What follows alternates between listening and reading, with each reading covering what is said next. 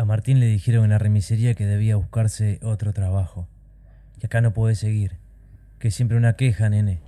Que la señora de ayer dijo que le gritaste y me importa un carajo que digas que porque es sorda tuviste que levantarle la voz.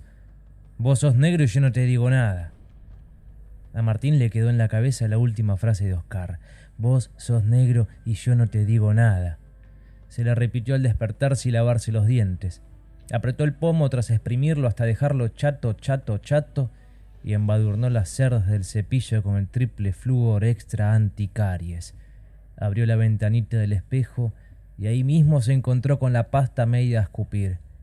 De la baba colgaron todas las palabras sin decir frente a su ahora ex jefe en la lengua y en cualquier lenguaje que resultara entendible, los insultos hacia la señora y su poca tolerancia hacia el desempleo. Escupió por primera vez y le gritó a Melody.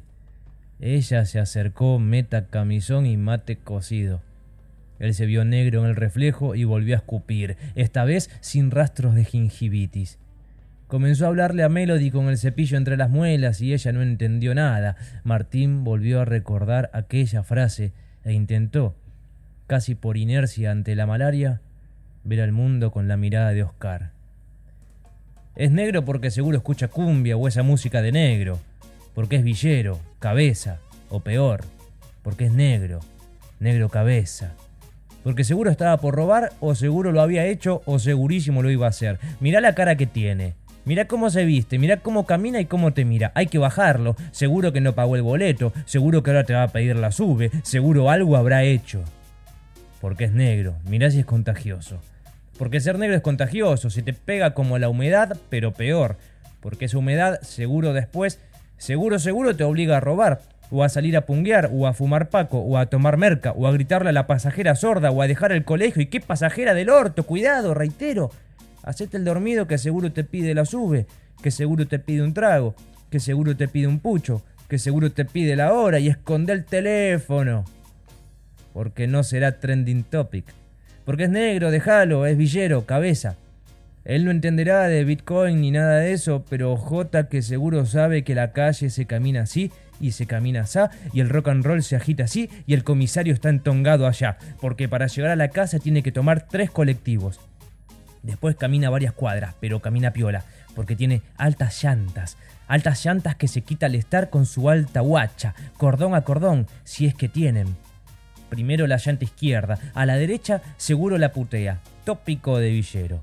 Las llantas tienen las punteras gastadas por donde se asoman las medias. Seguro que estuvo pateando bolsas, seguro que estuvo pateando carteles.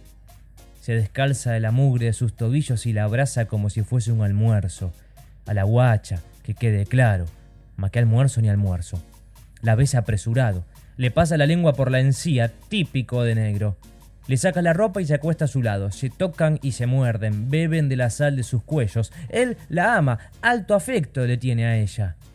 Le corre el pelo y se enreda los dedos, tironea de las mechas como si fuesen auriculares, tira y la besa de nuevo y se apura mientras suena Gilda porque ella se muere, ella, la batería de su celular que seguro se robaron y que no pueden cargar porque hace tres semanas que no tienen luz. Pobres. Entonces, por no tener luz, pobres, no se peinan, pobres. Y ella, ella se mira al espejo y como puede encuentra su cara. El negro de Martín seguramente continúa con la esperanza de cepillarse los dientes hasta arrancarse el color. Entonces Melody tira la cabeza hacia atrás y la sacude fuerte para desenrollar el pelo que cae sobre sus hombros con peso muerto, lento y pesado. Su somóplato lo recibe y es en ellos en que se pegotean, mechón a mechón. Parece que se agarran para no caerse, pero lo logran, quedan quietos, rígidos sobre su espalda. Melody aprovecha la postura y gira el cuello hasta escuchar el crack en cada extremo. ¡Crack! ¡Qué ruido! ¡Crack! Y su cabeza se hace péndulo y la mueve en busca de otro sonido. Lleva el mentón hacia la nuez y siente que se le desabrocha la nuca. Gime un ay diminuto, casi en silencio, y endereza los músculos de su cara. Piensa que lograría desenroscar al cerebro del resto del cuerpo y se acuerda del pelo. Lo agarra con ambas manos y lo aprieta. Lo enrosca y se deja el rodete grasoso que desde la nuca le estira la mirada con delineador turquesa que tiene. Él la mira y se ríe. No entiende la razón de hacer tanto alboroto con su peinado. Él la hace más simple. Él la tiene bien clara. Él se rapa como el polaco que nunca será Goyeneche. ¿Estás bien, Martín? Te vas a estropear las encías.